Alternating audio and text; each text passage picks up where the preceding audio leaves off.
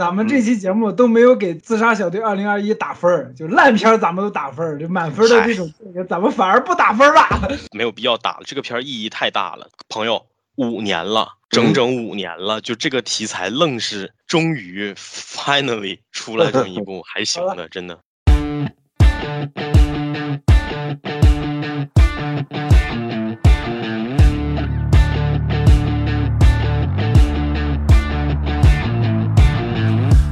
说到规划混乱这件事儿啊，严格意义上来讲，我们今天要讨论的这部《二零二一自杀小队》，它其实也并没有诞生在特别严谨的系列化规划的那种想法之上。我觉得华纳最初的出发点其实也就是找古恩这么一位才华横溢的导演，然后来给他们做一部能够有噱头、能够有爆点的这样的一部，甚至偏独立性质的作品。所以说，其实从这部作品前期宣传阶段透出的那些物料，包括他的这些角色安排上，其实我们或多或少也。能够窥到当时华纳的一些呃想法。对，我们可以明确的去下一些结论，就是第一个呢，就是当时他被迪士尼那边炒掉了之后，华纳马上去找找他之后呢，我估计呢，就以现在就包括他自己现在对外承认的那个来看，当时给他的条件肯定是特别好的，就是说你想要来我们这拍 DC，什么都可以让你拍，就是蝙蝠侠、超人你都可以选，你觉得亨利卡维尔不行什么，你就可以再选一个。就当时我估计华纳给到的条件可能到了这个程度，只不过他自己现在不可能真的对外承认到这个程度。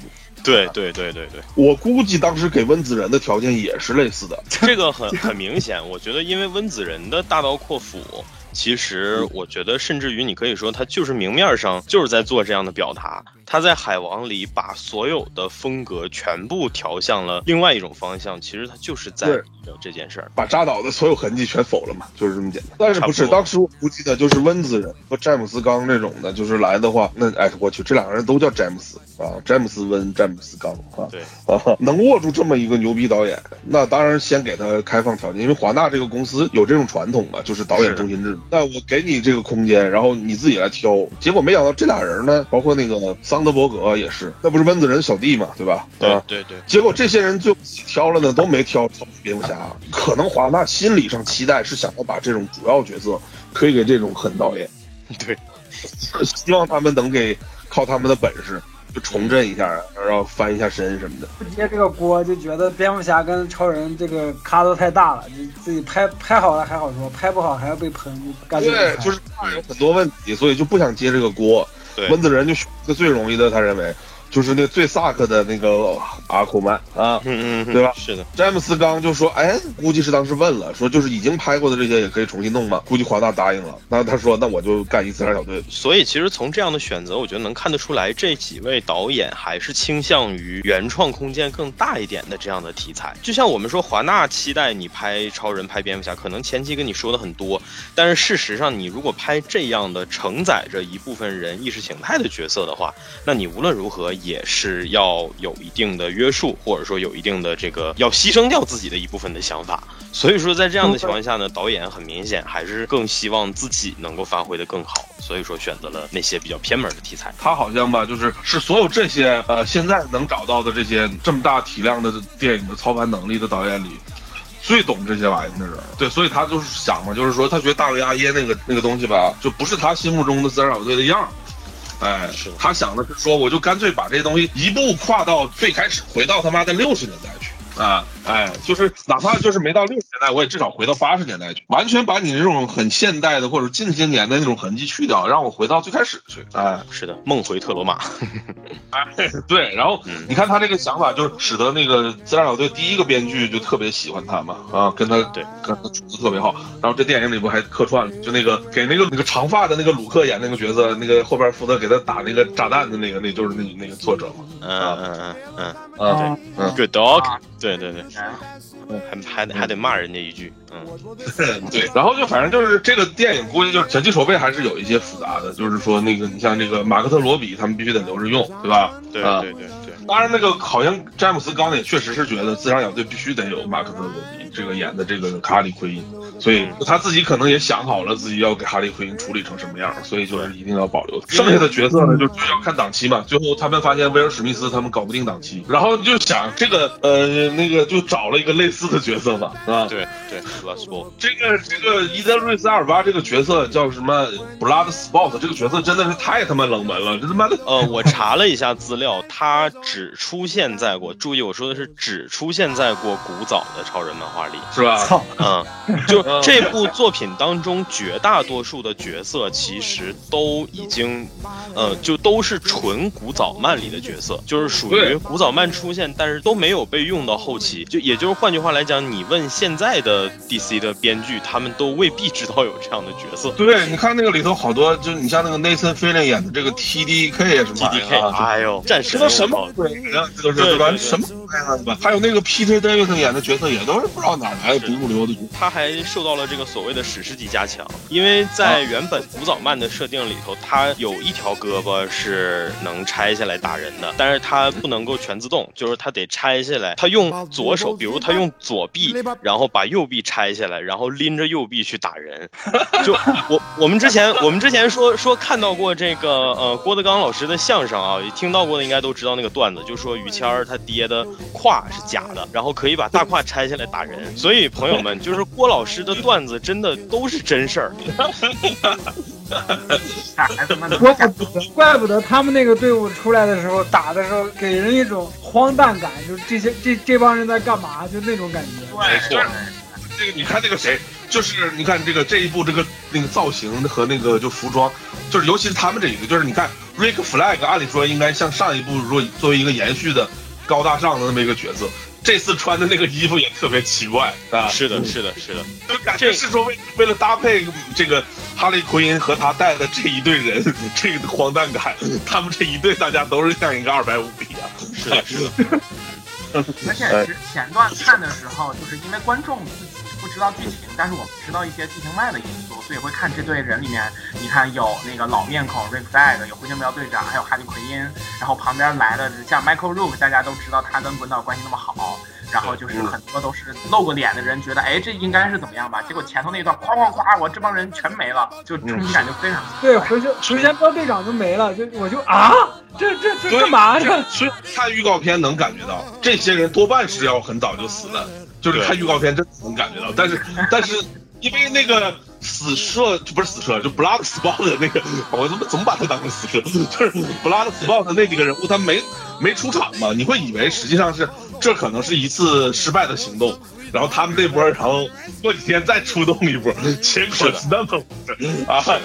就是这个钱，我我当时是真的觉得这前十分钟真的就能值八分了，尤其是在过去这几年各种失败的尝试之下，就感觉剪辑的节奏特别奇怪。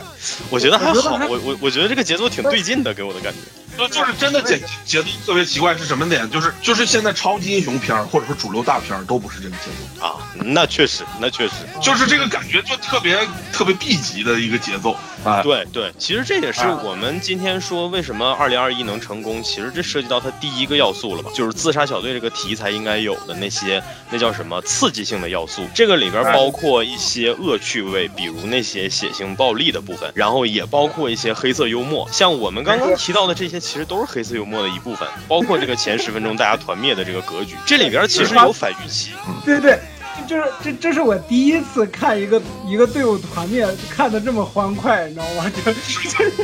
就这帮人在干嘛？就死了，就莫名其妙。那个耍棍儿的那个货叫啥来着？标枪，标枪，就那那个货，你就想，哎呀，好潇洒呀，是吧？他的结果你发现他他实际这个存在的意义就是用秀一下他的口音，然后让哈利奎因，然后跟他互动一下，然后把他枪拿走。对，他的存在意义就是哈利奎因的活体道具箱。对，我我是从什么时候开始感觉不对劲了呢？就从黄鼠狼跳伞的那会儿。说这个你们有没有先谈一下黄鼠狼会不会游泳？是的，没了。就我们说这个反预期。说到这儿，我跟你说啊，就又打个岔，就是那个阿曼达·威勒那个周围这帮人，你们有没有想起一个电影叫做《林间小屋》？嗯嗯嗯嗯，哎。你看他手下那帮人像不像林间小屋那帮人？林间小屋那个剧本不就是那个尾灯写的吗？啊，那个就是你就想一下，尾灯写的不就是那帮人还在那打赌啊？这一家能这这个人会死在哪儿啊？对吧？啊，跟这回这个一模一样，他们自然在这也他们在那打赌啊，谁先死？是的，哎，就反正从那个黄鼠狼挂了开始，我就觉得有点不对劲儿。这他们在干嘛？然后就开始就从然后就从那个内森菲尔森把那个把把把把他胳膊卸下来，然后就过去。一开始还特别感觉这个技能特别屌，他胳膊能飞，就过去啊啊打人，然后他胳膊就被吃。我操，就是他把本事在那原地啊，就他那个配乐和那个剪辑节奏就感觉贼奇怪。他先营造了一个很牛逼的气势，就是咔咔就胳膊出来了，然后那个配乐和节奏和那剪辑速度，你看一下那个那个运镜速度，然后。然后手飞过去的时候，突然一下速度降下来了，音乐也没了，然后开始啪啪拍人脑袋，然后就整个就那种笨拙感，就特别都不是 B 级，就特别像业余片儿，你知道吧？对对对对对，我我觉得它实际上有点类似就是烂仔片儿里面的那种反高潮的部分。就这个片儿其实反高潮这个特性真的是从头做到尾。呃，开头这一段这个黄鼠狼，其实我一直以为的是他会在后期的剧情里面承担比较搞笑或者比较靠。的部分，结果没有想到的是，开局就淹死了。结果后面呢，你又发现这是个反预期，就是他最后发现他反而躲过了一劫。因为我们想，如果他开局没有淹死的话，那他很有可能也会被干掉，或者是会被这个 Amanda Waller 的人给爆头。结果没有想到的是，竟然躲过了一劫。是啊，你看那个鲁克一开始那么嚣张，对吧？对，冷面无奈，然后鄙鄙视所有的人，鄙视 Peter Davidson 他们这帮废物。结果他他妈的最怂，操！是的，是的，我觉得这里面其实最逗的是，你没有想到他最后竟然吓得能够喊出来，然后疯了一样的往回跑。你看他这个，他在监狱里的时候，他不是拿鸟各种不爽吗？啊，嗯，对，最后也是鸟，对，抱头论破鸟在吃他的尸体。是的，是的，是的。所以就是这些，其实我觉得就是 B 级片里面惯用的恶趣味嘛。也是詹姆斯·古恩非常精通和擅长的东西。还还有就是标枪死的时候把标枪给哈利，然后就等着标枪说 “fo fo fo” 什么的。然后本来那块那个那个镜头感觉是哈利也跟他一起悲伤，看着旁边一个人死了很悲伤，结果就开始打他的脸。什么什么？你说啊？对对 对，是不是感觉特别像冯小刚电影啊？是有点那个感觉。我还请你吃过饭呢。就两个那个。哈利特别贫，就是比那个大卫阿耶那个和那个猛禽小队里贫多了。没错没错，其实这个才是真正的哈利应该有的姿态，就是又贫又贱，然后还还特别的靠他的这种气质。而且很多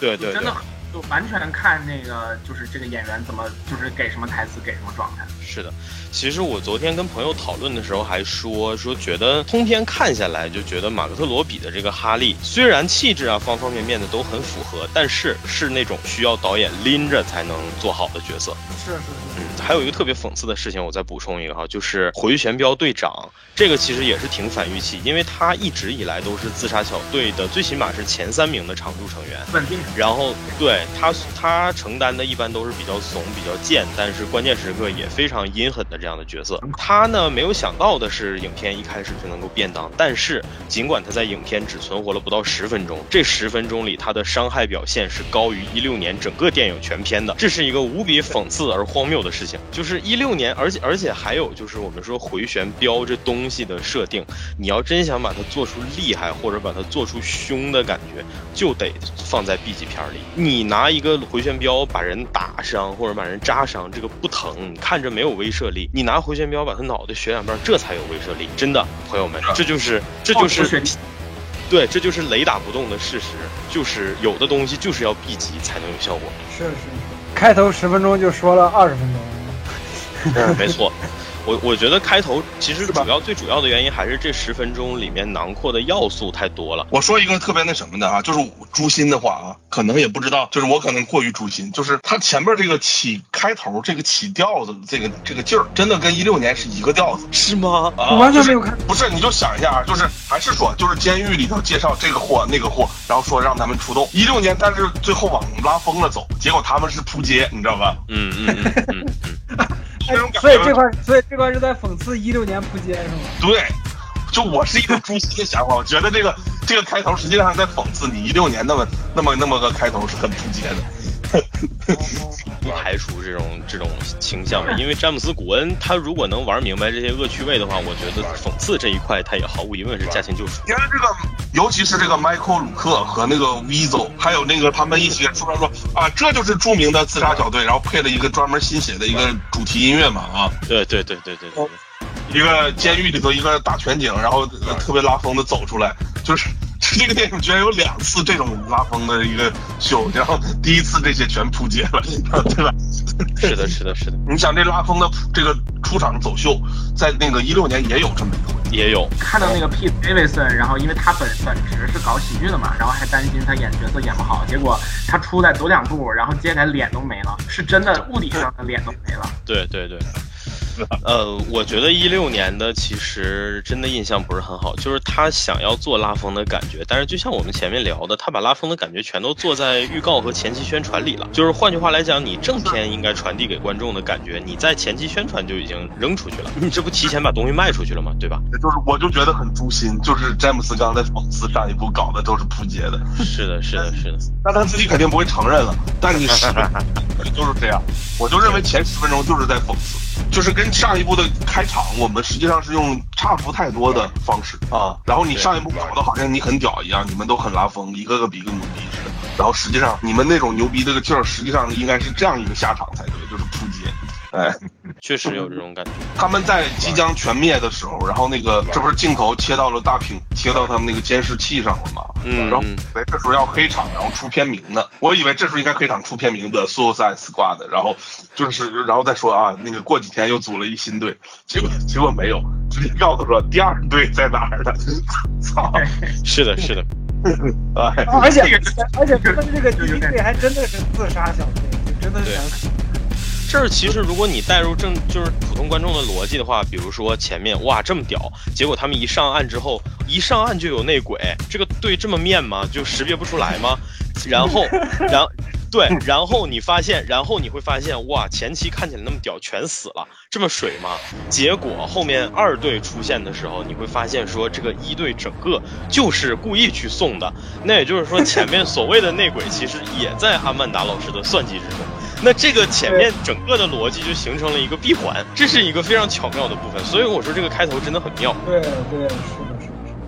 就我们能看到，它既有这个所谓的黑吃黑的这种算计，然后呃，也有这个恶趣味啊之类的这种要素，而且最重要的其实是它的反预期和反高潮。我觉得这些要素对于已经被憋得差不多的观众来讲，都是甘霖一般的这种这种这这种感觉了。然后就是这个片头主题曲的那段，就 Those People Who Die 的那段，那段里面我们就能看到这个沃勒小组的成员开始这个呃下注赌钱，然后尤其是赢钱了之后，他整个用。了一段这个呃非常连贯的长镜头特写，这这都是我觉得非常呃流畅，然后伴随着这个轻快的音乐，就能够让你的情绪一下就舒缓了下来。前面折腾完了以后，然后看着这段的时候，就会觉得哇，真香。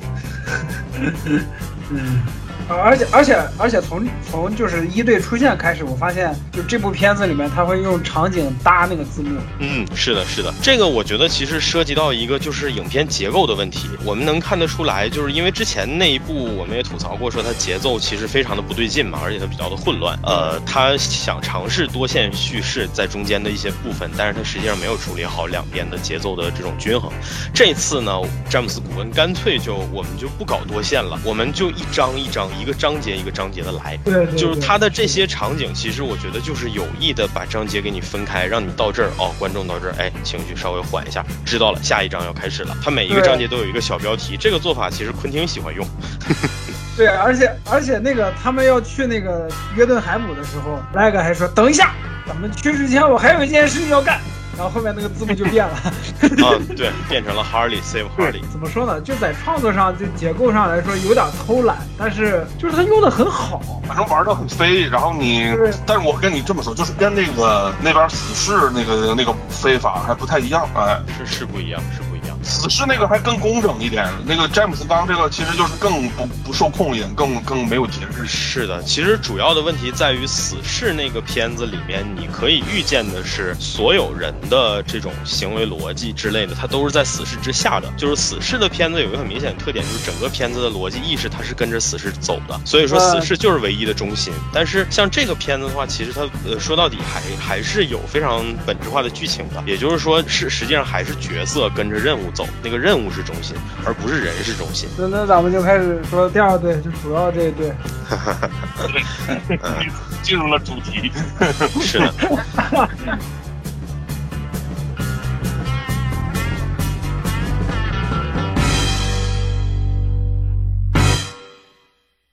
先说这个 Peacemaker 吧，因为他也算是这次的一个亮点角色，也可以说是 John Cena 在转行做演员以后吧，最有意义也是最有高度的角色。他他以前是啥？他以前是摔跤手，他是 WWE 的摔跤手。然后之后基本上演电影，基本上都是跟军方，就是很多都是跟军方相关的角色，都是。一张板着的脸，然后没有任何表情，然后故作严肃、故作装酷的那么那么种角色，你就跟那个他的前辈就是强森和这个巴蒂斯塔他们比，巴蒂斯塔按理说表演能力够差的了，对，但是其实现在戏路也挺宽的，已经演过各种类型的好人坏人都演过。了。是的，是的。而且你看什么零零七那种什么杀手，然后银翼杀手里头那种还算是个好人呢啊，嗯嗯嗯嗯，忠厚老师的劳动人民。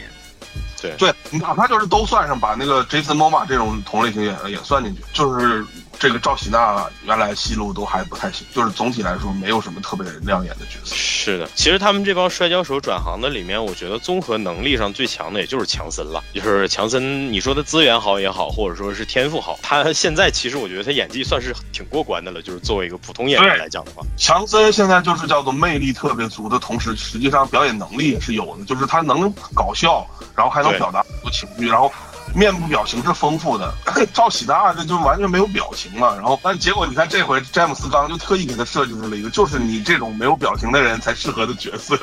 没错，没错。嗯，对，就这回感觉是把他这种庞大的身形、有压迫感，然后没有表情，加上他其实气质里面有点憨，就是这所有的点全给用。实际上就是怎么讲呢？这个角色本质上是经典好莱坞常有的一种角色，你越严肃，你这个人越可笑那种感觉。嗯嗯嗯啊，是的，是是。就是，然后你越觉得自己是一个正义的、严肃的人，你越显得你像是个神经病。对对对，是。因为实际上是写了一个这样的一个角色，然后呢，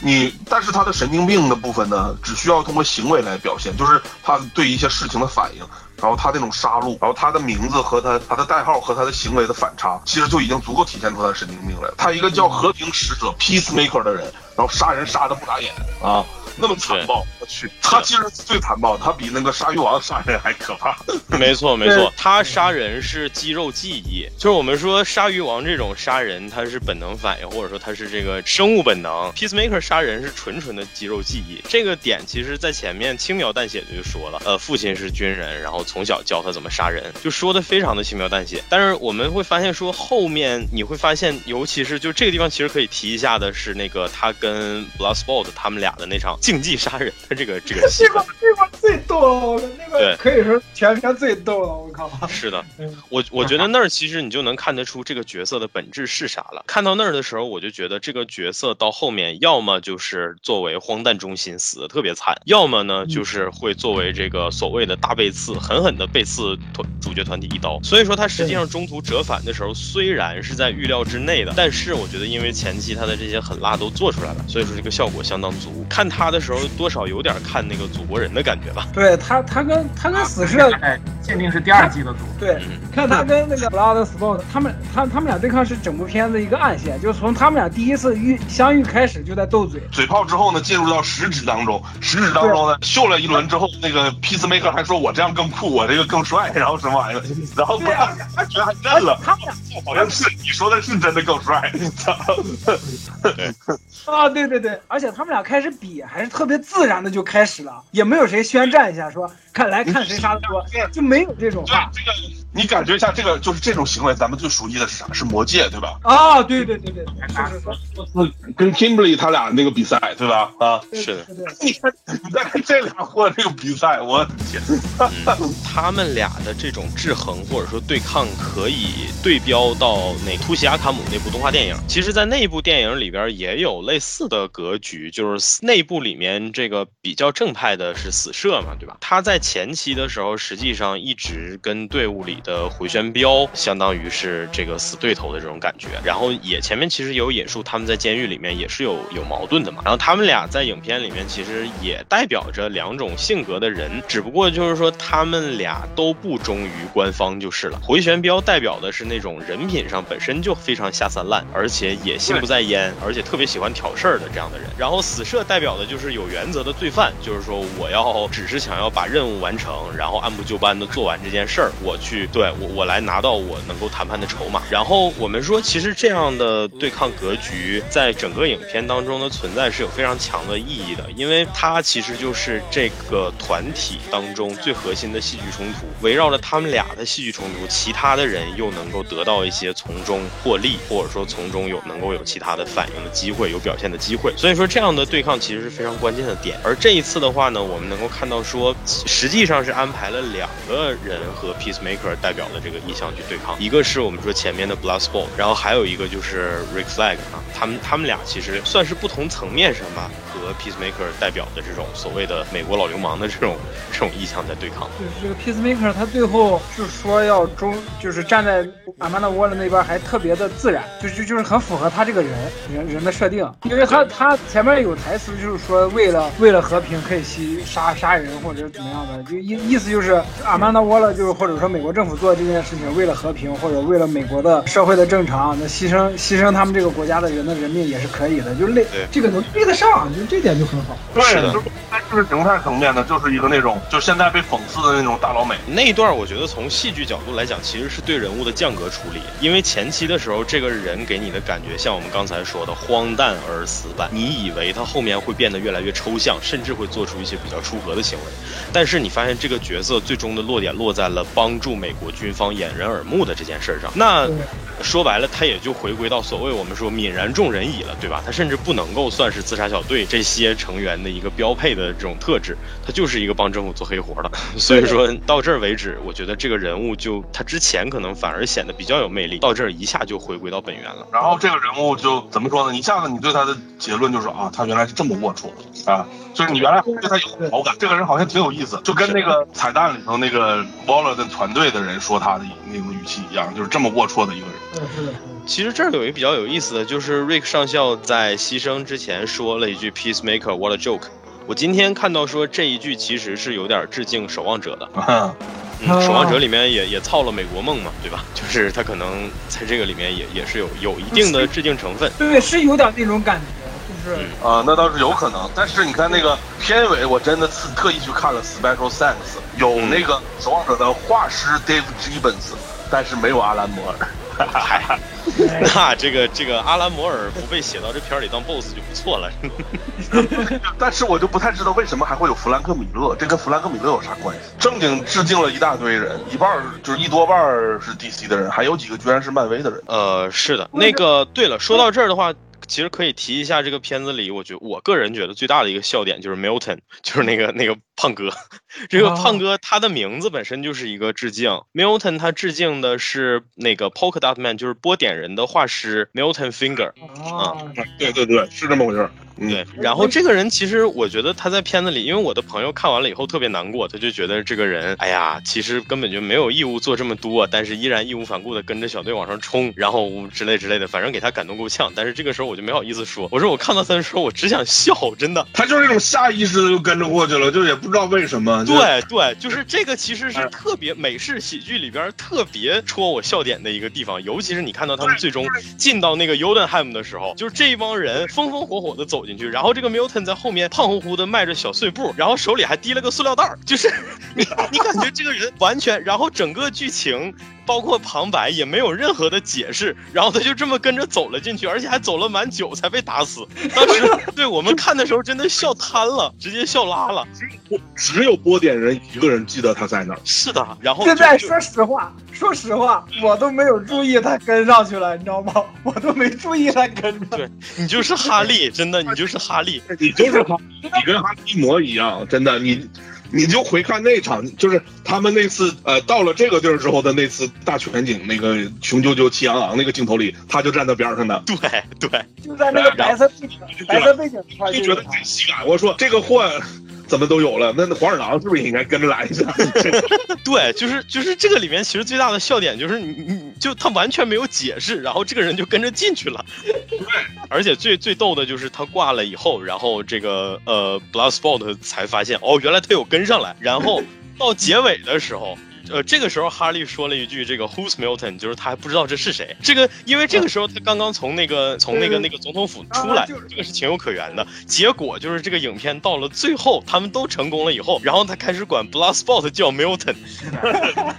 对对对对对对啊！这个就是白痴，真是没错。所以所以我说，我觉得呃跟那个死侍二里面就是跟上来那个 Peter 还挺像的，但后面那个真的是就把我笑拉了，真的笑拉了。这就是我们说所谓的抽象文化到极致的时候会诞生的那种梗，就这个这种所谓的姓名梗啊之类的，其实最早也是美式喜剧里面的一个搞笑的成分嘛。但是我们说出现在这样的片子，尤其是出现在情绪和这个剧情推进相对比较严。严肃的地方的时候，它效果就格外的逗。就到这种时候才发现，哦，这真的是自杀小队，这不是正义联盟。没错，我我觉得其实这种点呢，相对来讲，我觉得算是詹姆斯古恩超额赋予这个题材的。因为其实比较本格的自杀小队里面，反而不太有这种就是纯的美式喜剧化的这种幽默。因为自杀小队里面的黑幽默的成分更大一些，黑吃黑的比重更大一些。但是这次有一些纯的喜剧元素，我觉得其实也是詹姆斯古恩想要平衡这。这个片儿给大部分观众的感受，所以才加进去。你你别说大部分观众了，这这咱这这 DC 迷看了都是我操你妈，这这这太好看了，是的，是的，真的真的笑拉了。就是整个影片，我觉得这些其实你如果说说起来也算是刺激性要素的一部分，这些东西是很强的刺激性。我们都还没有聊到最刺激性的部分呢，就是还是詹姆斯刚最擅长的东西，一个就是这鲨鱼网，它就相当于是古鲁特嘛，对吧？把古鲁特那个所有的成功的点。换成了这个鲨鱼王，然后又感觉还更有意思了。因为实际上鲨鱼王这个角色在历史上不同的版本里，它也是不一样的。我印象比较深刻的其实是二零一四年那一版，那一版的鲨鱼王是有基本的人类智力的，它不像这部片子里面看起来那么憨，虽然也很憨，但是它可能更基于一个人类，就是有点低智力的人类打手的那种感觉。然后那一部里面鲨鱼王死的也挺惨的，后面直接就炸了。我之前其实对这个角色的印象也没有特别的好。但是直到这个说起来也挺奇妙的，就是我对鲨鱼王，呃，真正建立起印象，其实是在乐高 DC，在那个乐高 DC 里面，那个鲨鱼王特别萌，就是那个鲨鱼王会，如果如果说你静止不动的时候，角色都会有反应，然后那个鲨鱼王会开始跳舞，然后跳舞的时候还会自带 BGM，这个设定特别的戳我。然后后面我发现，确确实实就是这个系列在把鲨鱼王逐渐的往更常驻。和更喜感、更喜剧型的角色去做，这个比较典型的其实是我们说一九年，呃，一九年开始 DC 推出的一个动画片叫 Harley Quinn，它那个连续动画片里面，鲨鱼王就是一个比较萌货型的角色，对他是个黑客，对对，他是个黑客宅，然后黑客宅的同时呢，也是一个这个黑人配的音，所以说呢，听起来又特别的有这种市井气。的这么一个形象，然后他的对，然后他的造型上也是，就是开始可能从棱角感比较强的那种锤头鲨的形象，变成了一个平滑，然后比较圆溜溜的这么一个大白鲨的形象。然后这样的转变其实也让角色逐渐变得可爱了一点。我说实话，我觉得他比格鲁特可爱多了，因为格鲁特这个角色说白了，他纯粹是因为我们说他就是靠憨，但他实际上长得不是很好看。但是鲨鱼王就是属于形象上又又憨态可掬。你说他是个鲨鱼，但他其其实也也也挺像个熊猫似的，胖乎乎的那种感觉，还特别大眼睛，水灵灵的那种感觉。然后你看他，但是你有没有发现，他居然是布雷普？啊，对对对，这个点也是特别的。他一个鲨鱼，然后他居然是他妈防弹的，这有点太扯了。是的，而且还摔不死。这儿我觉得能看得出来，这儿我觉得能看得出来，就是这个导演他对于一些设定，他觉得效果足够的时候，有一些设定就没有那么严谨了。你就像说前面这个有提说什么，传说他是古神的后代，就是在这个 开始。做介绍的时候，这个设定实际上是来源于 DC 漫画的。我记得新五二刚重启的时候，鲨鱼王的设定就是那个呃夏威夷的鲨鱼神的后裔。总之，他的设定就是一个有点孤僻、有点缺爱的小孩的这么一个感觉。然后这一部里面其实也相应的沿袭了一点这个设定，不过在力量表现上，我觉得明显就是可能比过往的版本都更强一些。对，他是他们这队里头实际力实力最强的人。没错，就是这个部影片为了凸显他。Bulletproof 的防弹的这个特性呢，甚至安排了很多场戏，就集中的给你看这些士兵拿着枪哒哒哒哒扫射他的这种感觉，然后他毫发未损的这种感觉，包括前面这个 Bloodsport 专门 拿枪出来对他连开了好几枪，其实就是在做伤害测试一样的这种感觉。对，他要把捕鼠把那个。呃，那个你给吃了。对，是要吃的，对啊。虽然它防弹，但是它会被水母咬伤，就对，就很扯，我操！然后他还他还以为那些水母是朋友，哎呀，然后就对对对，贼可爱，哎呀，对，这个地方其实就是让我想起一句美美式谚语嘛，叫 “Stick and stones don't break my bones, but friend does”，就是 水母反而能把我咬伤。所以就是这个角色在充当了这个萌货担当的同时，身上又有一些莫名其妙的悲情和忧郁的气质，尤其是在水族馆里面那一段，那一段甚至看得我有点上头。我在想你在拍什么片儿？环保片吗？就是 有点深海去救那个海豚的感觉。对，就是有他一瞬间啊，那个节奏变慢了。啊，是那边那个他妈 Peacemaker 跟那个 Rick Flag 都杀成那样了，然后那个捕鼠人那都要死了，然后他这块突然节奏降下来了，然后在这想，因为他缺少朋友，他没有朋友，然后他突然感受到了，哦，这些水母好像是我的朋友啊，那种快乐感。他这就是完全是那种动画片的一种处理方式，它不是真人电影的处理方式。是的，而比较神奇的地方就在这儿。尽管我们说这样的手法和这样的处理方式其实都是挺冒险的，和整个片子的气质是完全不协调的。但是就这样的情节短短出现了几次，然后也没有给你非常强的违和感，情绪很快又收紧到主线的对抗上。所以说，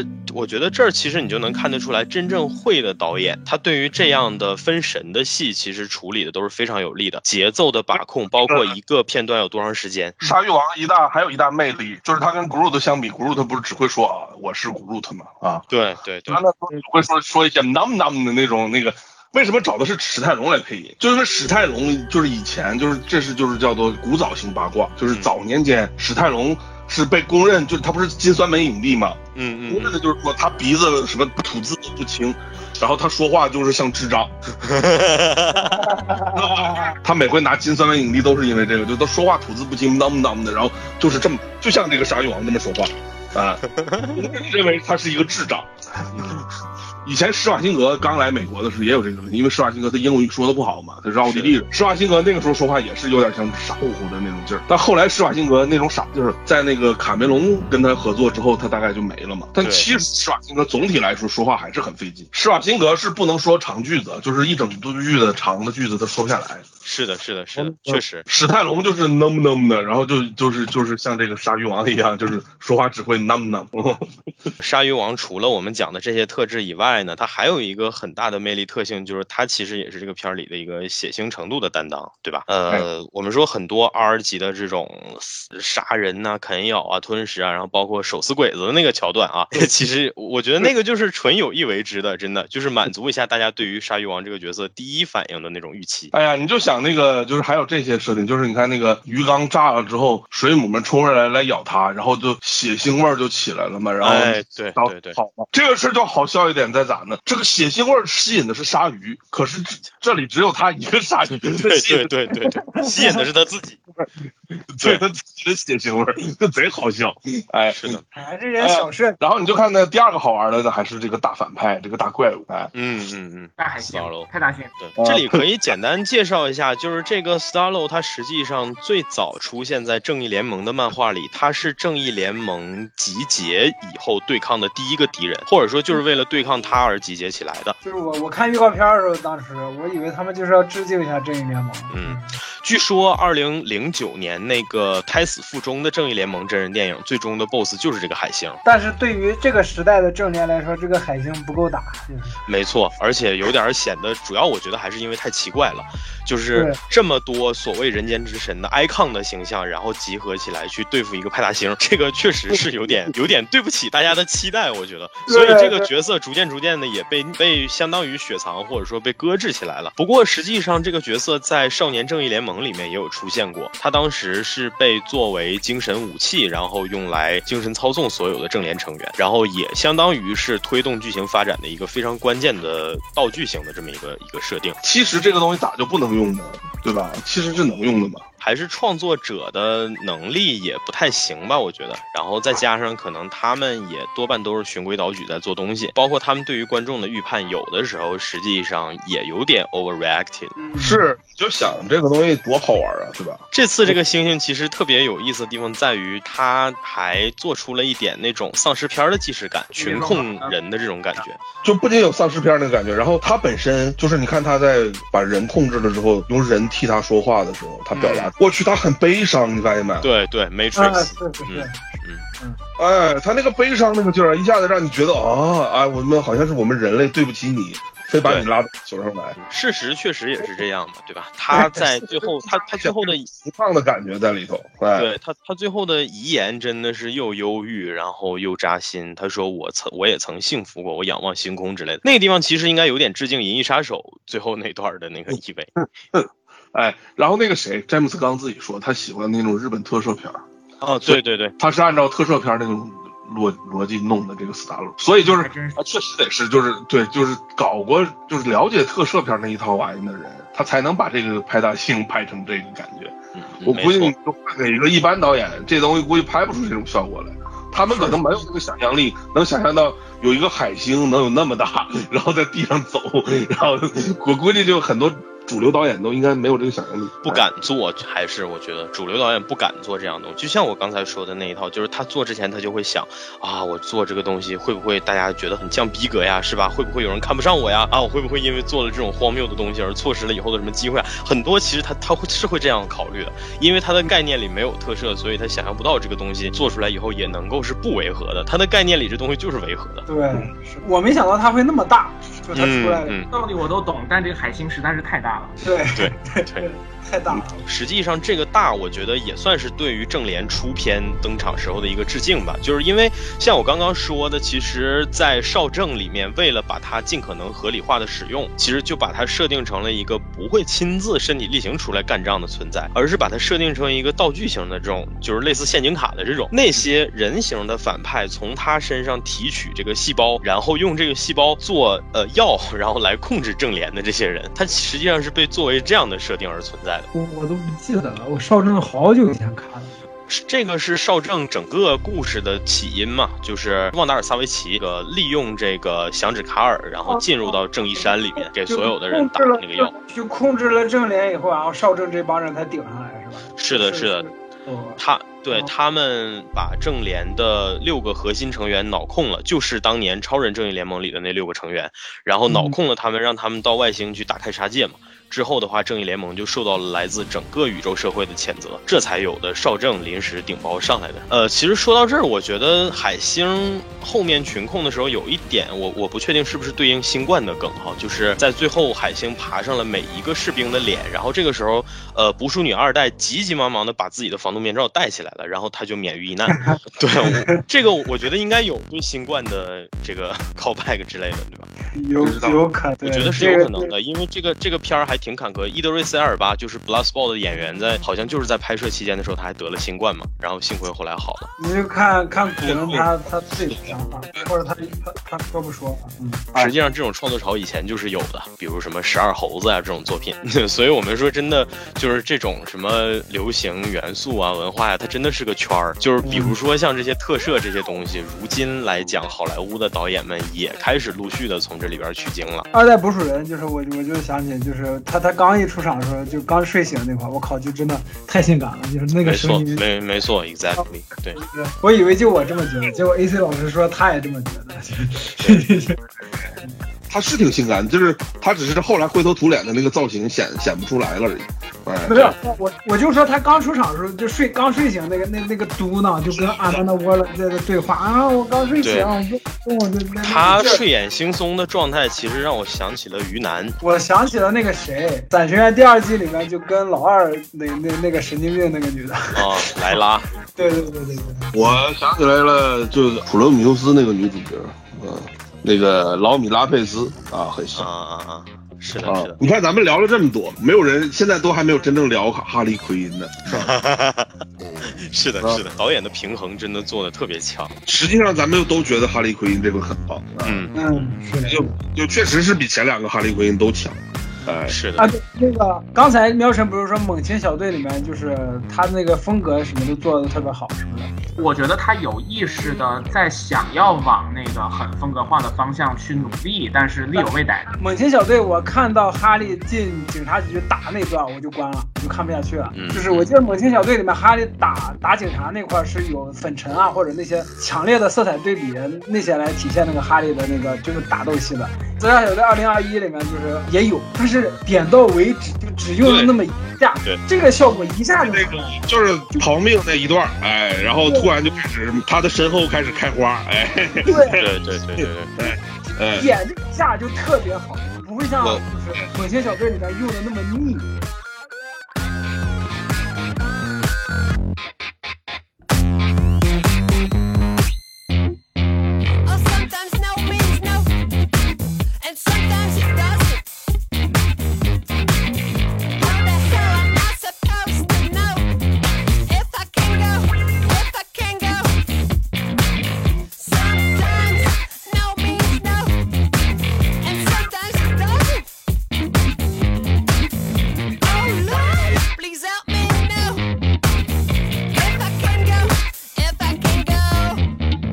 这其实涉及到一个你做动作戏时候的逻辑问题。这个其实也可以说一下，就是这部里边有很多有设计、有风格的动作戏。就先不妨先从哈利说起。哈利当年在猛禽小队，包括自杀小队一六版，为什么拉？是因为他真的没有一次打戏是合格的，或者说是足够有力量感的。我们说猛禽小队其实设计的很花哨，他穿着轮滑鞋，然后拿着棒球棒，就是其实还算是比较本格的那种打法了哈。但是实际上调度非常烂，就整个打戏的调度非常烂，你从画面和画面之间你看不到逻辑联系。但是这次的话呢，我们说哈利从开始用这个剪刀腿开始，每一个动作目的性都很强。就是包括所有的开枪的特写，虽然也是剪成一一帧一帧的特写，但是它是真真正的是一枪打死一个人的那种，就是你能看到这些动作是有效的，包括后面从天顶往下给他来了一个俯视正角的一个特写，就是说哈利在这个旋转跳跃，然后这个杀人的这样的过程，它其实就是一幅画嘛，对吧？你如果想要用这个场景来做一幅画，那你就要让它真的看起来像一幅画，而不是一些散碎的剪接起来的镜头。这个地方点名骂一下《猎鹰与冬兵》啊，对。还有就是包括哈利用门不停的把别人磕死的时候，镜头也是对着门，对着那个不停在震颤的门，而不是对着哈利，然后在那儿怼。就这些细节其实能够看得出来打戏的规划，我觉得是更加合理的，而且也足够的凶狠。我觉得脱离了这个 PG 十三的限制以后，哈利的表现其实才是真正的能对得起他在之前这个系列当中给人的那种所谓的美丽，但是又疯狂而不寒而栗的感觉。这个系列在之前所有的戏份里面一直在为了全年龄的考虑，不停的牺牲掉哈利的疯这一块的东西。以至于到猛禽小队最后，很多人觉得哈利就变成了一个纯粹的花瓶角色，包括之前哈利的漫画和动画的粉丝也对这个形象无比的失望。但是这一次，我觉得可以说算是找回了一点这种感觉吧。包括前面非常浪漫的整个一段非常正经的拍下来，最后啪一枪毙命的那一段，那一段拍的也是无比的，它其实也是一个反高潮的点，你不觉得吗？对，就是因为我看傻了。方熙用一种特别直观的方式展现出来了。对，你在这个人是没有办法用常理去衡量，而且同时就是做的事儿还很有画面感。这不就是彪姐吗？算了，我收。了解是啥？彪姐是那个旋风，算了，不能说。说到这儿，也不妨再鞭尸一下猛禽小队，因为猛禽小队这个片儿其实它有一个大的背景，就是哈利被小丑抛弃了。之后的话，哈利在这个过程当中做的一系列的事情当中，其实也包含着对于被小丑抛弃的这段情感的一个宣泄。但是实际上，我们说这段宣泄就是因为猛禽小队处理的不好，所以他做的不够狠，一直到结尾，你没有感觉到这件事儿以哈利本人的方式，以他遵从他本性的方式得到了什么处理。但是这次我们能看得出来，其实他开这一枪，说白了，你就是你可以理解为他就是为了泄愤，对吧？可能他就是在之前某个甜蜜的场景里回忆起了之前跟 Mr. J 的时刻，然后这个时候让他非常生气，于是他就一枪结束了这个关系，非常的随性，也非常的疯，但他就是对味儿。对，那块儿我看傻了，就说怎么就就把 BOSS 给打死了？那这后面还打什么？这这这后面怎么演？无所谓嘛，因为大家知道那个人类 BOSS 不重要。是的，是的。对对对，还有还有就是他们 Black 跟 Blood Spot 他们去救救哈利，他一本正经的，你你你去站岗，你也怎么样怎么样怎么样，好上准备上，然后哈利一下就出现了，哎呀我靠，就那个，就他是的。就他这种反转就老用，但是用的效果特别好，我靠，对对对，对，就是我甚至觉得好像有点太多了，但是呢，你又不会真的觉得哪个应该删掉。嗯，对，就他每个都用的特别好，他这些所谓叫做你说叫反套路手法什么玩意儿，他用了好多遍。你就想连最后 Peacemaker 说要反水，然后要把 Rick 干掉什么，那其实也都有点反嘛，对吧？都对对对就是所有很多走向都是这种，然后包括那个 Thinker，然后被这个派大星给干，直接干死了啊！以为 Thinker 可能跟他会联合是吧？啊，对，结果派大星最恨的就是他，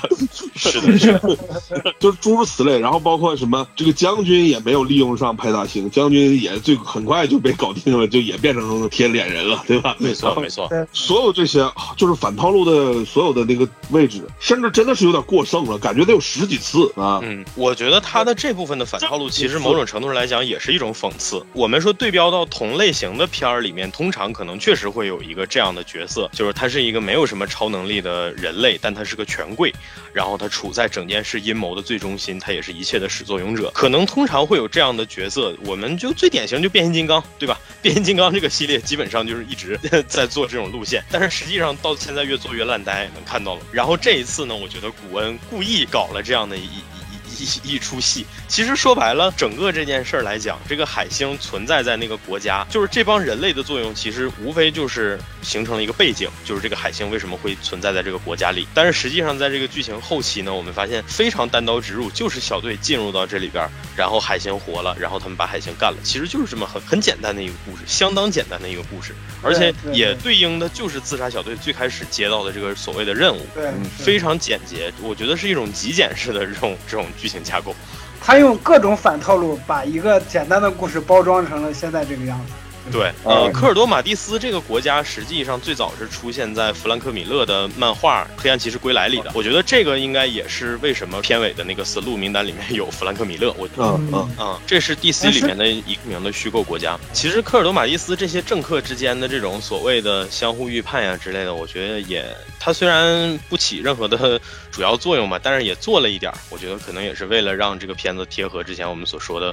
相互算计或者说是阴谋啊之类的这样的部分嘛。就是你看这个总统活着的时候，他们就说这个人太浪漫主义了，太理想主义了，对吧？然后总统死了以后，他们立马追击，赶紧去给我怎么怎么样。其实都挺黑色的。你说反套路，我突然想起来，就是最后阿曼达沃勒要按那个按钮的时候，要要把他们都炸了的时候，我是怎么也想不到他的下属会一一一棒子把沃勒给敲晕。嗯嗯嗯，就是这一部戏里，他这些下属们总体来说存在感真的还挺高的，就是一直不停的。对对对对对对非常高。包括嗯，你其实又不知道他们到底是谁，都是有意义的。对他们前面不停的老给他们那么多戏，然后尤其那胖子问说啊，他真的威威胁他的女儿，他真会把他女儿杀了吗？什么的啊，就你感觉到这个是有用的，不是完全没有用。是的，哎是的。其实我觉得这组人真的可以算是整个片子里的一个高光。我们说，其实自杀小队它作为一个罪犯组队的片子哈，我们说它强调人性这一点，其实做的也挺透彻的，在这一部里面。这个其实也是这个题材一贯应该秉持的一个特性。但是我们说，其实绝大多数情况下，在这个片子里面，那些主角身上展现的反而会有一些比较真实的负面的部分，反而而是这个办公室酱油小组这个小组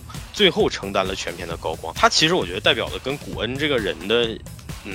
可能你说也有他一定的价值观倾向吧，就是说我们面对这种恶臭权威的时候，怎么样去唤醒个人良知？他为了这样的处理，就是为了后面的这一棒子，前面特意做了很多铺垫。比如说这些这些办公室的职员们，他们会做这些所谓的搞小团体游戏，对吧？拿这些人赌钱之类的，背着 Waller。其实这些我觉得就是非常生动的这种职场群像嘛，对吧？会有这个感觉，会让你有这个感觉。在这样的片儿里，竟然还有闲暇能做出这样的东西，我觉得挺有意思。然后呢，在后期的时候，面对这种权威不分是非的情况之下，这帮尚且保留着比较正常人类天性的人，才得以说做出这样的事情。他为了能够让这件事儿显得比较合理，甚至也就是像刚才那个魏梦老师说的，他不停的这些人不停的在片子里发问，他真的会杀了那个就是无辜的女儿啊之类的。其实你能看得出来，就是这批这批人是真正有血有肉有良知的。我觉得还有一点特别难得的地方就在于说，这批人所担当的这个位置或者说这个角色这个作用，在一六那版里面整个是缺失的，甚至可以说整个自杀小队题材里它都是缺失的。对对整个自杀小队题材就是这个题材里一直以来都是 Amanda Waller 自己牵着像牵狗绳一样牵着自杀小队，然后呢，Rick Flag 在很大程度上就是那个狗绳，他本人是那个绳，然后呢，很多很多时候呢，实际上这个人也有可能会换成 Steve Trevor 啊，在新五十二。总之呢，就是说你看到的只是一个人牵着一个绳拴着一条狗，但是你看不到的是这个人是怎么样维护这条狗的。比如说怎么添神儿啊，对吧？或者说是这个人怎么同时手眼通天能控制那么多人，这一步给你展示出来了。有人给他调监控，有人监测队员的情况，然后还有的人负责给他整理档案，还有的人负责在关键时刻打开那个箱，让他去摁那个键子。阿曼达沃勒手眼通天，从这儿是能够得到直观的体现的，但是这个权力最终把它反噬了。哎。嗯，哎，然后虽然最后呢，是吧？这个 crew 们还是就他呢，阿曼达瓦洛倒是被这个布拉斯鲍特给威胁了，然后对，就是所以这个这个炸弹就没炸，但是他们后来会怎么处理这个炸弹也不知道哈，对吧？啊，是的，是的，是的。哎，然后这些 crew 们呢，因为阿曼达毕竟没死，哎，就把他们发配去管这个他们最厌恶的 peacemaker 了，哎，对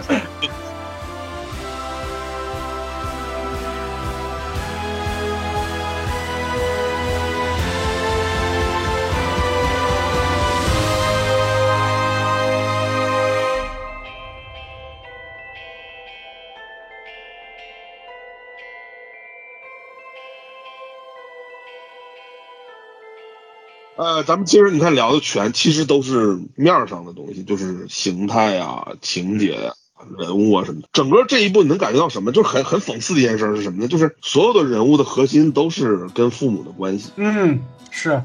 是是是，所有这几个人物，就是就是他们起码就是自杀小队这些活下来的，就是去了从海滩上生活下生存下来这些。那个哈利呢，是因为以前就讲过他这个什么家庭什么玩意儿，然后哈利别的作品里也讲过他成长什么不好，所以这里头没怎么讲。但这里也多少提了一点点，对吧？捕鼠者啊布拉斯鲍特当然是跟他女儿了，这当然，然后他跟 Peacemaker 当然同时又都有从小被他爹虐待，然后让他们训练什么的。然后捕鼠者就是跟他爸相依为命，他爸还是他导演的嘛，哎，波点人，嗯，嗯，然后波点人就更是了，他妈就是个病，就是个变态嘛，就是 Star Lab 的，对这这这够邪乎的，就 Star Lab 还出这种邪门的女的，操！哎，能看到这个世界，看到的所有的人的脸全是他妈，哎，这太好笑了，这个啊，对 而且这个呃 Blood Spot 让那个波点人去打的时候还想，你看那是什么？那是你妈！就是一个巨大的他的妈妈就在那舞动，我操！哎呀，我操！这这，哎 就可以想象，跟波点人的问候最贴心的一句话就是“你妈死了”，他一定会对听到。哎，哎哎，然后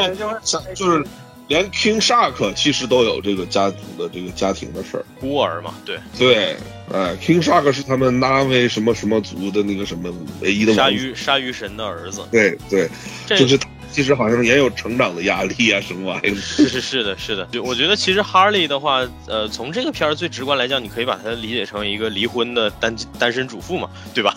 哎，就是你可以把它带入离婚者的这样的一个一个一个形象。按照你看，就包括什么哈利的漫画，还有那个 DCU 的那个动画来看，哈利都是就是也是叫做从小被虐待长大的啊。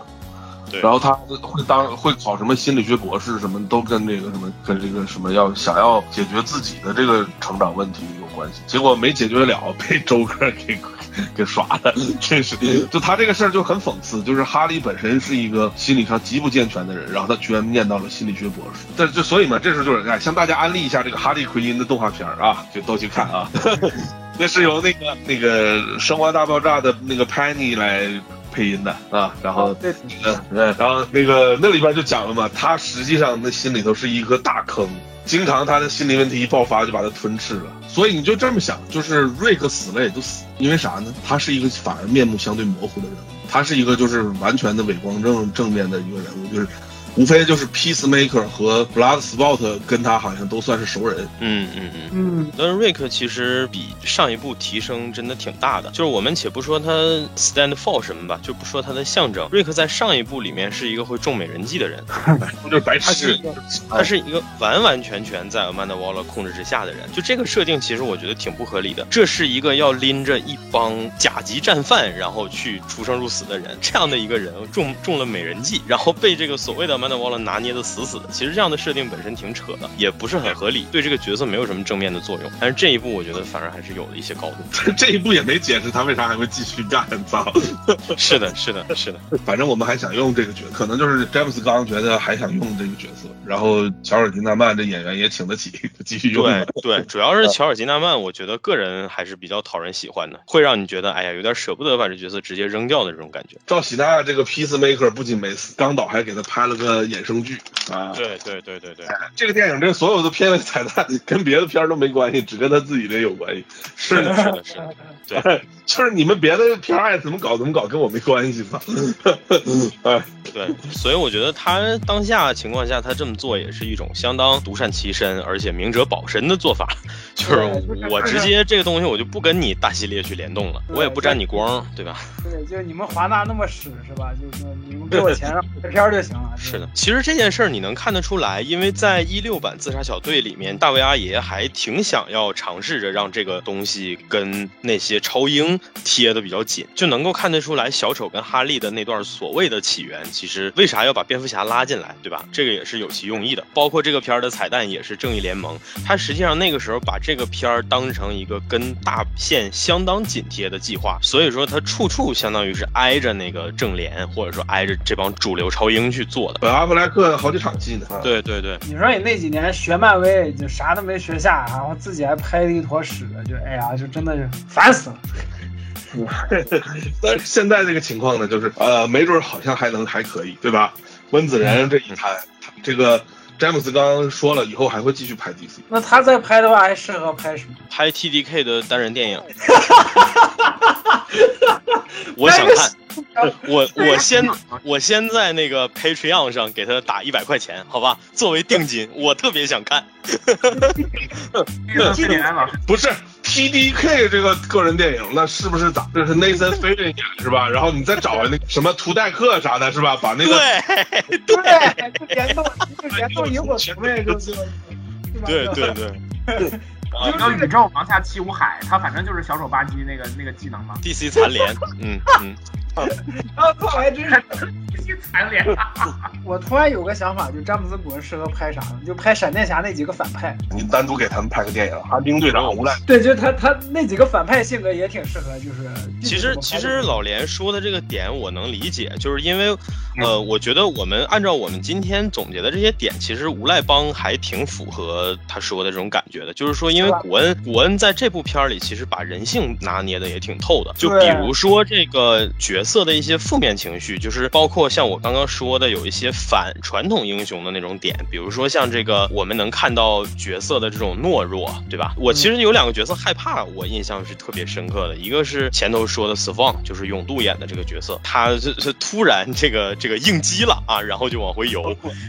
对，这个这个其实我我觉得挺常出现在那种第一反应其实是全金属外壳啊，就是战争应激，是真实战场的战争应激，而且那个场景其实也挺像什么野战排那种，就是、呃、大半夜然后突袭一个小岛，然后在上面被团灭，就很有那种感觉。抢滩登陆奥马哈，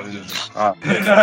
对对对对对，还有还有一个场景就是捕鼠女在发现那个瑞克死掉之后，这个时候她被那个 Peacemaker 目击到了嘛，然后她抓起来那个 U 盘就往出跑，但是跑出去了之后呢，被 Peacemaker 踹倒了以后呢，然后他又害怕了，他这个时候表现出来特别怕的点，他说：“那你毁了吧 U 盘，我也不给你功盖于众，你放我一命，你别让我死。”对对对对，这个让我想起来一个段子，就是说之前有一个战场上哈、有一个医生准备给一个战士做手术，然后突然那个医生的随从捅了那医生一刀，说对不起，我是敌方的这个间谍，这个人很坏，我不能让你救他。然后医生捂着伤口惊恐的问他说：“那你捅他呀？你捅我干啥？”嗯，这个 这个连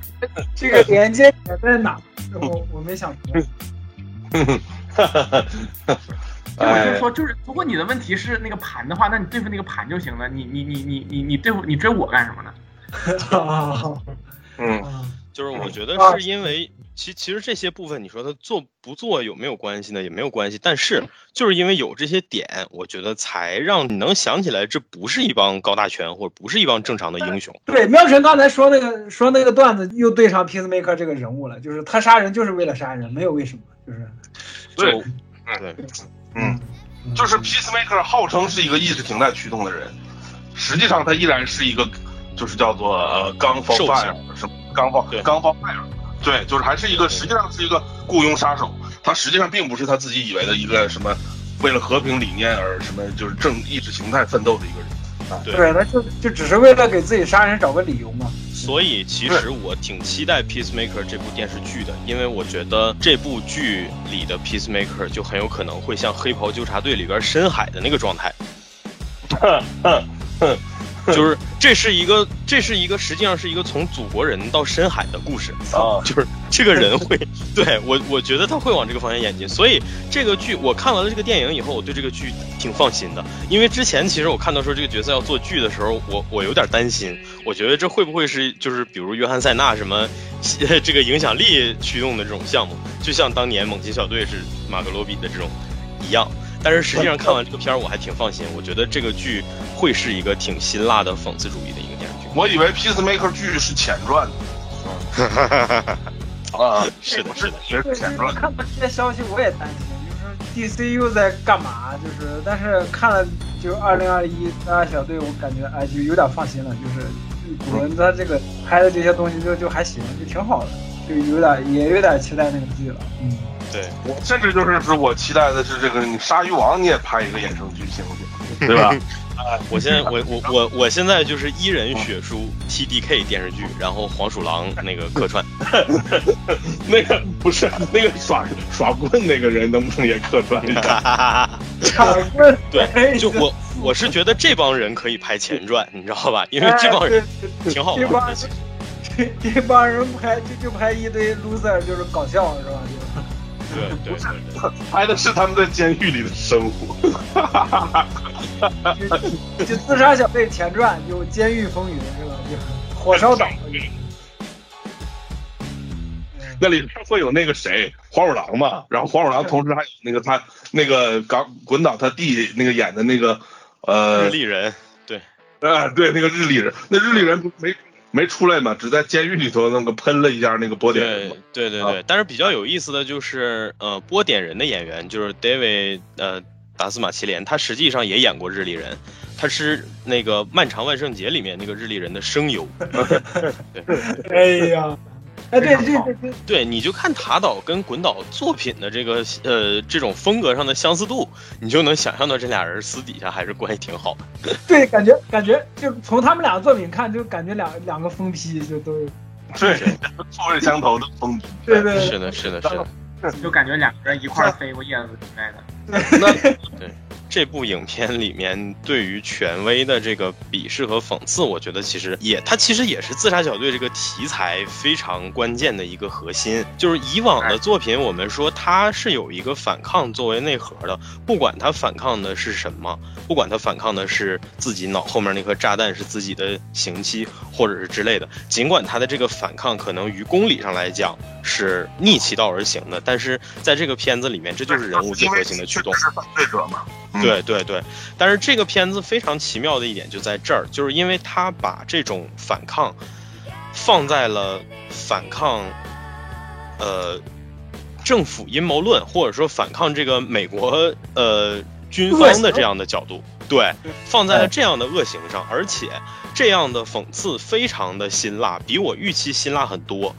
就是如果说你滚岛想要做一个足够安全的故事的话，那么你大可以把这个阴谋架空，你可以不把它设定成美国军方，你可以设定把锅背给某一个疯狂科学家或者美国军方内某一个通敌的人。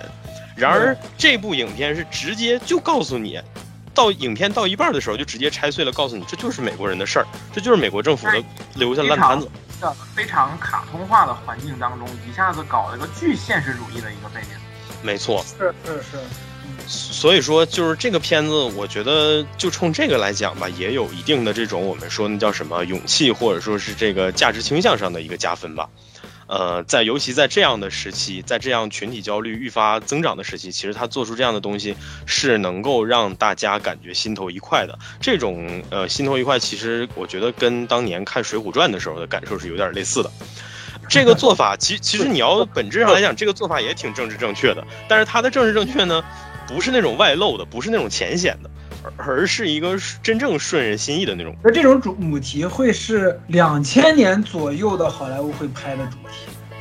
就是正，就就包啊，还有就是前前几年那个 POI，就是那、嗯这类题材会涉及的，就很少在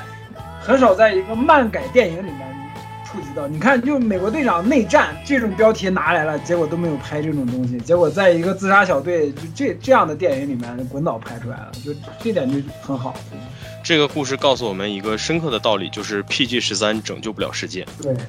是这个角色用来这么处理比较安全。Amanda Waller 这个角色本身就代表着一个，就是美国军方的阴谋嘛。啊。恶臭，对对对对，对，这个人物一直就代表这个嘛，所以就是相对好处理这个层面的事儿，而且你不会把它就是叫做直接就是怎么讲，用了这个漫画中现成的人物之后，你不会觉得他在暗示某一个现实中的高官。还有就是，你像拿这种反派角色当主角的电影，就很怕很怕他们洗白。对，但是他们这个最后这个反转，就是 b l o s p o t 他们就是最后这个反转这一下，你没有感觉他洗白，你会觉得他们做的这个选择是每一个正常的人都会做的事情。对哎，对，就是就是但是让抵他们下次伪一下次伪光正，对，就这意思，不能让他一下子伪光正。是啊，伪那个一六年的的死射就有点伪光正，嗯，哎，说到这儿，其实我我又想起一个细节，就是这次 Bloodsport 跟女儿的这个关系，我觉得刻画的真的比死侍要好一万倍，就是无比的接地气，而且，嗯，怎么讲呢？其实这也能看出这俩角色区别在哪儿了。我觉得，就是如果说你把那个死射按照正常的能可接受的角度去理解，那就是那个死射可能在罪犯里面相对的比较高档，比较喜欢拿样，比较虚荣，所以他在女儿面前不会表现太。他是那个真的一个 peacemaker，就是 他在女儿面前可能就啥都不会跟她说，也不会表现的太负面。我们看到 Bloodsport 就是属于那种已经被生活打的呃千疮百孔的那种感觉，所以他在监狱里边可以这个理直气壮的跟女儿对大喊大叫的。进监狱里头得有他妈的二十年以上的感觉啊。对对对，就是所以所以那段看的我其实特别痛快，因为我觉我挺期待在这样的片子里看到这样的关系，因为这些人都是刀口舔血的人，这些人是脑袋别在裤腰带的人，就他们应该是这样的，他们应该是就是这种所谓小来小去的什么亲情上的这些东西什么的，不应该成为他们的束缚，所以说他们在这些事儿上应该应该有真性情。所以这次对 b l o 就 o 是 d 的处理，我觉得很好。对，就这就是叫 CW 绿箭宇宙的那种婆婆妈妈相比。对对对，确实。就是我第一次在一个一部电影里面看见一个爸爸跟自己的女儿大喊，就是对着喊“操你妈”，就是，而且而且而而且最后而且最后那个电电视新闻报道的时候，然后他女儿还特别自豪的给他的朋友说：“那是我爸爸，那是我爸爸。”我说啊，这块就就好，那块就回回扣了一下，就挺挺好的，就是那块儿非常真实。对那些就是特别好，嗯对，就真实的这种叛逆关系，好话就是要背着人说。嗯，哎，这个就是这样嘛，就是他以为他爸是个 pussy 嘛，啊，嗯，对对。结果一看，我靠，你不仅不管我，不教育我，然后你还在他妈监狱里头，然后你还对我大喊大叫啊，然后你连，然后然后你还不知道那个手表有啥用，然后你还不像其他爸爸一样说我不应该偷东西，竟然让我教我怎么偷东西，我操，就是这这种感觉。更像是那个《武林外传》里头的人物。对对对，就是应该是那种美，就包括美式的那种家庭剧，就是家庭偏喜剧向的那种家庭电视剧里面会出现的情节。那个什么，或者是那个无耻之徒那个家族，哎，对对对对，无耻之徒，对对，我也我也正想说，嗯嗯，哎，一般美国就是也只有五十出这种是这样。我看注意到一个，就是说回讽刺那一部分的话，我注意到一个挺有意思的意象。我们刚才其实前面有说到，自杀小队在这部片子里有两次那种集结的特写，集结画面的特写。第一次是在美国国旗下面集结的那一支小队，这支小队穿的无比浮夸，无比的漫画，无比的荒诞，然后最后结局也非常的惨。第二次呢，他们背后没有任何东西了，这个场景是个狂风暴雨的场景。而且他对这个狂风暴雨的处理不是第一部里面那种脏污的感觉，而是把整个画面都变白了，甚至有点唯美的感觉。然后在这样的里面，小队的人穿着比较真实的衣服，从那个场景里走出来，这是第二次集结。我觉得这个意象就非常有意思，就是你会发现这次其实滚导在各种各样的画面里，他都尽最大的可能规避跟以前那部有同样质感的滤镜，就是它在一些比如说选手穿的比较鲜艳的场合下呢，它的呃这个对比度可能会稍微的调的低一点，呃，然后在那种就是其他的场景里呢，你会发现饱和度又又又挺高的，就是你会你会发现色彩上还是稍微的比之前那一部要明亮一些的。阿耶那个现在我回想起来就是黑乎乎一片，就是。嗯，这一部就是尽量都是白天，只有那一场那个那个夜店蹦蹦迪的戏是晚上啊。连他们被军方抓住了，然后那个跳车那段戏都处理的不像晚上。对对是是，就他他还特地把那个车厢里面打上光。对对，就是那段看的挺清楚的。嗯，哎呀，这些细节就是真的太多了，就是哎呀。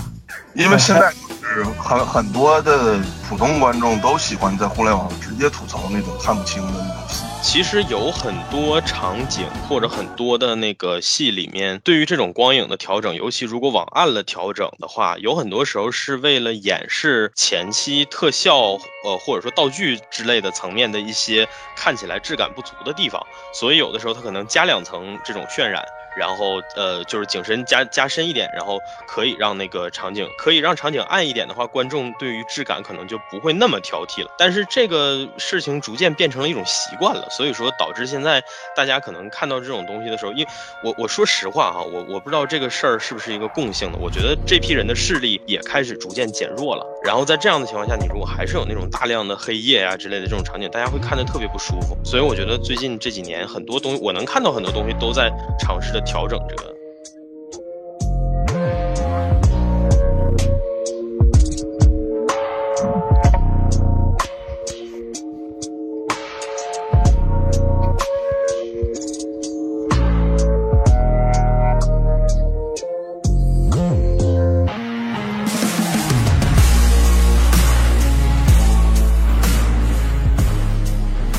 说就是一些比较小的细节了，比如说像其实我们也说了一点关于动作戏的设计这一块嘛，对吧？呃，这里边有几场还是让我印象比较深刻的，比如说刚才说的哈利的那场，然后再有就是 Bloodsport 跟 Peacemaker 的那场竞技屠杀，那场实际上就是他的镜头走位是按照人物的行走方向来的，就是他很多场很多情况下他都是平移镜头，然后这个走向就比较连贯，比较合理。我记得尤其有一个镜头是 Peacemaker 走到那个应该是走到一个屋顶上，爬到一个。屋顶上的时候，那个镜头非常的稳，然后一直推着往上去，就是这样的场景会让人看得比较舒服。然后结合上本身亮度调的稍微高一点的这种画面，可能你就会有比较舒服的体验。再有的话，就是像这个 Rick 和 Peacemaker 开始打斗的时候，前半段其实都是通过那个 Peacemaker 的头盔反射出来的这个影像，就是这种花活，其实滚导特别喜欢玩。就是大家有印象的话，《银护二》的开场那场戏，对吧？他们打那个巨大的异形怪兽的时候，实际上镜头是以这个。个小格鲁特作为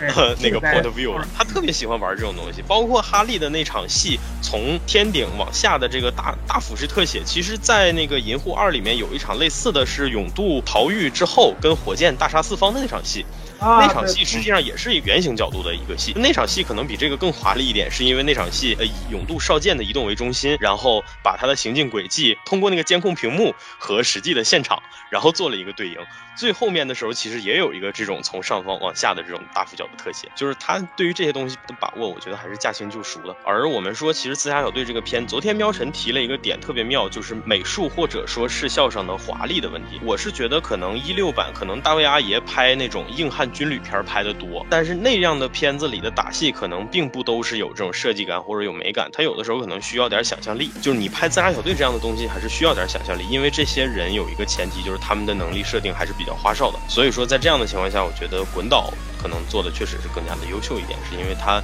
之前在银护系列也有非常丰富的实践经验。给哈利奎因通过剧情的合理方式给他套上一一条非常漂亮的红色裙子，然后在处理他逃出来的那场戏的时候，加很多的那种那种很花的东西。然后他其实还和哈利奎因整这个人的状态和整个片子的节奏是契合的。这里头关键性的大情节都是特懵逼的，就是哈利被俘虏了，然后以为自己要被处死了，然后告诉你那总统要娶你，是的，这，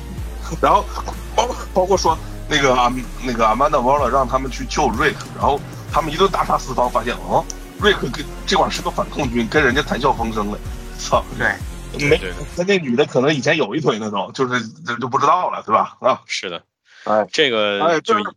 就是所有这种听起来好像是情节往前迈进的关键的那个情节，其实都不是这么回事儿，操！哎对对对，哎，然后对哎，你感觉哎，这怎么回事？哈利好像真的要嫁给人家了，然后那个逼一顿自沉，就是按理说对，你想哈利也不是什么好人，对吧？这个这个货正在进行那种豪情万丈的那种大坏蛋的宣言，是吧？按理说，这种大坏蛋宣言都是哈利最喜欢的东西，就是 Mr. J 最能嘚瑟的时候，说我要把歌坛哪哪哪炸了什么的，对吧？哎，是的，结果他突然帮一枪把这个逼给逼来了，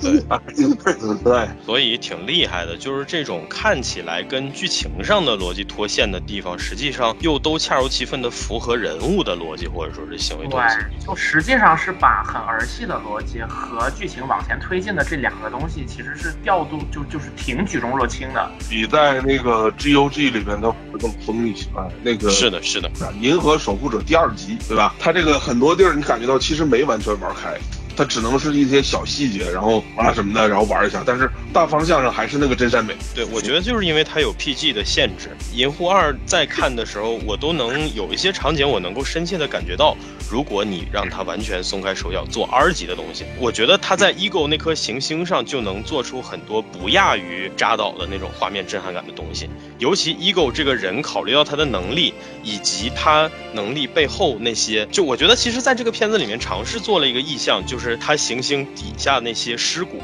那个场景其实还算是震撼的。那个场景让我想到了《钢铁之躯》里超人被那个尸骨淹没的那个场景。所以其实我觉得滚导在这方面，就是因为在迪士尼的时候没有办法做 R 级，如果他能做 R 级的话，一定能够做得出来。毕竟这是拍了《撕裂人》的那个人呐、对，对，哎，哎，那个太恶心啊！太恶心了，那个太恶心了。你就想，就刚才你说这场戏，只是儿子的这个尸体而已嘛，对吧？他如果要是是要是他能过足瘾的话，那肯定会会有老婆的尸体。是的，是的，是的，所以那些老婆的尸体应该是半死不活的，嗯嗯。然后应该还跟他的身体连着的，就跟这个 ego 这颗星球行星还连着。没错，所以就是我们说越越想就越往掉散的那个方向去了。对，对，其实有的时候我们品这样的细节，包括从这样的细节往出联想的时候，就让我想到说，比如说我们看《西游记》，对吧？因为群体记忆其实还是那个老版《西游记》嘛，但是实际上《西游记》原作或者说是它原本的一些意象，也都是那种挺鬼畜或者挺丧病的哎呀，感觉。那何止是鬼畜啊，那简直太血腥了！我的天啊，《西游记》太，哎，而且《西游记》就是不只是场景或者是场面或者是那个什么血腥，就是那些人物也一个比一个变态。是的，就这方面，我觉得《西游降魔篇》其实尝试着往那个方向做了一下，但是它可能也受到了一定的限制，因为它毕竟也是一个要上大院线、要给大家看的片儿。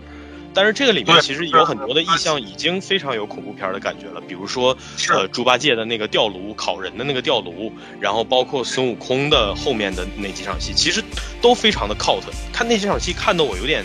说实话，当时看的时候有点生理不适的感觉。哎，对，就他要的就是这个效果啊。就是说演员有的时候能不能行，很大程度上也是要看导演的，对吧？对有能力的导演，人家能把演员摆弄得明明白白的。比如说像马克特罗比在詹姆斯古恩的笔下，就变成了一个比较合理的哈利奎因。对，嗯，特别好。哎，行吧，那么我们在《自杀小队》这部电影带来的惊喜之下呢，也讨论总结了很多点。总的来讲，其实我们今天的节目有一个核心，就是一部合格的自杀小队题材的电影应该包括哪些元素。这个里面应该有角色之间黑吃黑的一个相互的算计，然后也会有大量的恶趣味和刺激性的要素。这里面就包括一些黑色幽默，也要包括辛辣的讽刺主义。强势的角色呢，一定要足够的狠辣，不能够作为一个老好人这样的，呃，陷入这样的误区。必须要有设计、有风格的动作戏，也要有有血有肉的人性魅力。那么从各个角度来讲呢，二零二一年这一部《自杀小队》毫无疑问呢是做到了这一点。我们也衷心的希望滚导能够在未来推出更多类似的项目吧，也希望未来能够看到更多这样的片子。虽然这个希望还是比较渺茫的，要有信心，对吧？是的，是的。我对现在的 DCEU 真的有信心了。我觉得今年的漫威彻底瘪了，还是 DCEU 比较有看头。漫威那边也不是完全没救，对吧？洛基的这个编剧接下来是要写这个 Doctor Strange 的嘛？Doctor Strange 可能会特别神奇嘛，对吧？塔岛的那个这个雷神四应该也很很硬吧，对吧？啊，嗯嗯。其实我们说起漫威不敢做太大期待，从今天的结论来看，还是因为漫威不敢做 R 级。我觉得他绝大多数的作品其实都还是受到 PG 十三的限制。所以，就像我们今天讨论到的一些核心要素呢，它有这个限制，它可能就不敢往更加有穿透力、更加震撼人的方向去做。不过，anyway 吧，我们保持期待。好的，本期节目就到这里，感谢大家收听。喜欢的朋友不要忘记点赞、收藏、关注“维喵平话电台”，荔枝、网易云、喜马拉雅以及 Podcast 和 Castbox 同步更新。微博、B 站搜索关注“维喵平话”即可收看精彩幕后花絮及主播日常，也可以进入爱发电网站搜索并助力“维喵平话”。我们感谢每一位粉丝的支持与期待。维喵平话说点有意思的事儿，我们下期再见，See ya。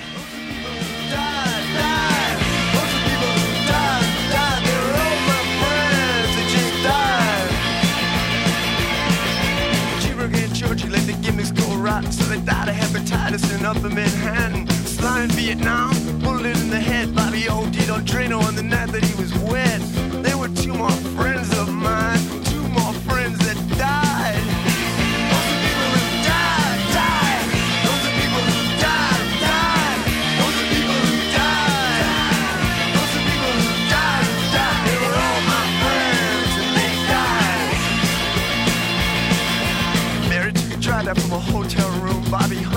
hung from a cell in the twos. Judy jumped in front of a subway train. Eddie got slit in the jugular vein. And Eddie, I miss you more than all the others. And I salute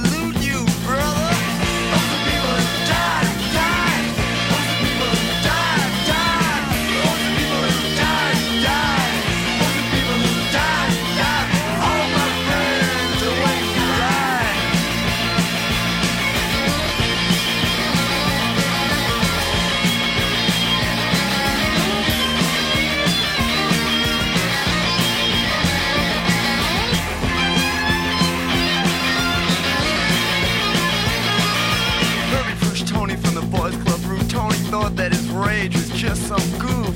But Herbie sure gave Tony some, some bitchin' proof. And Herbie said, Tony, can you fly? But Tony couldn't fly. Tony died.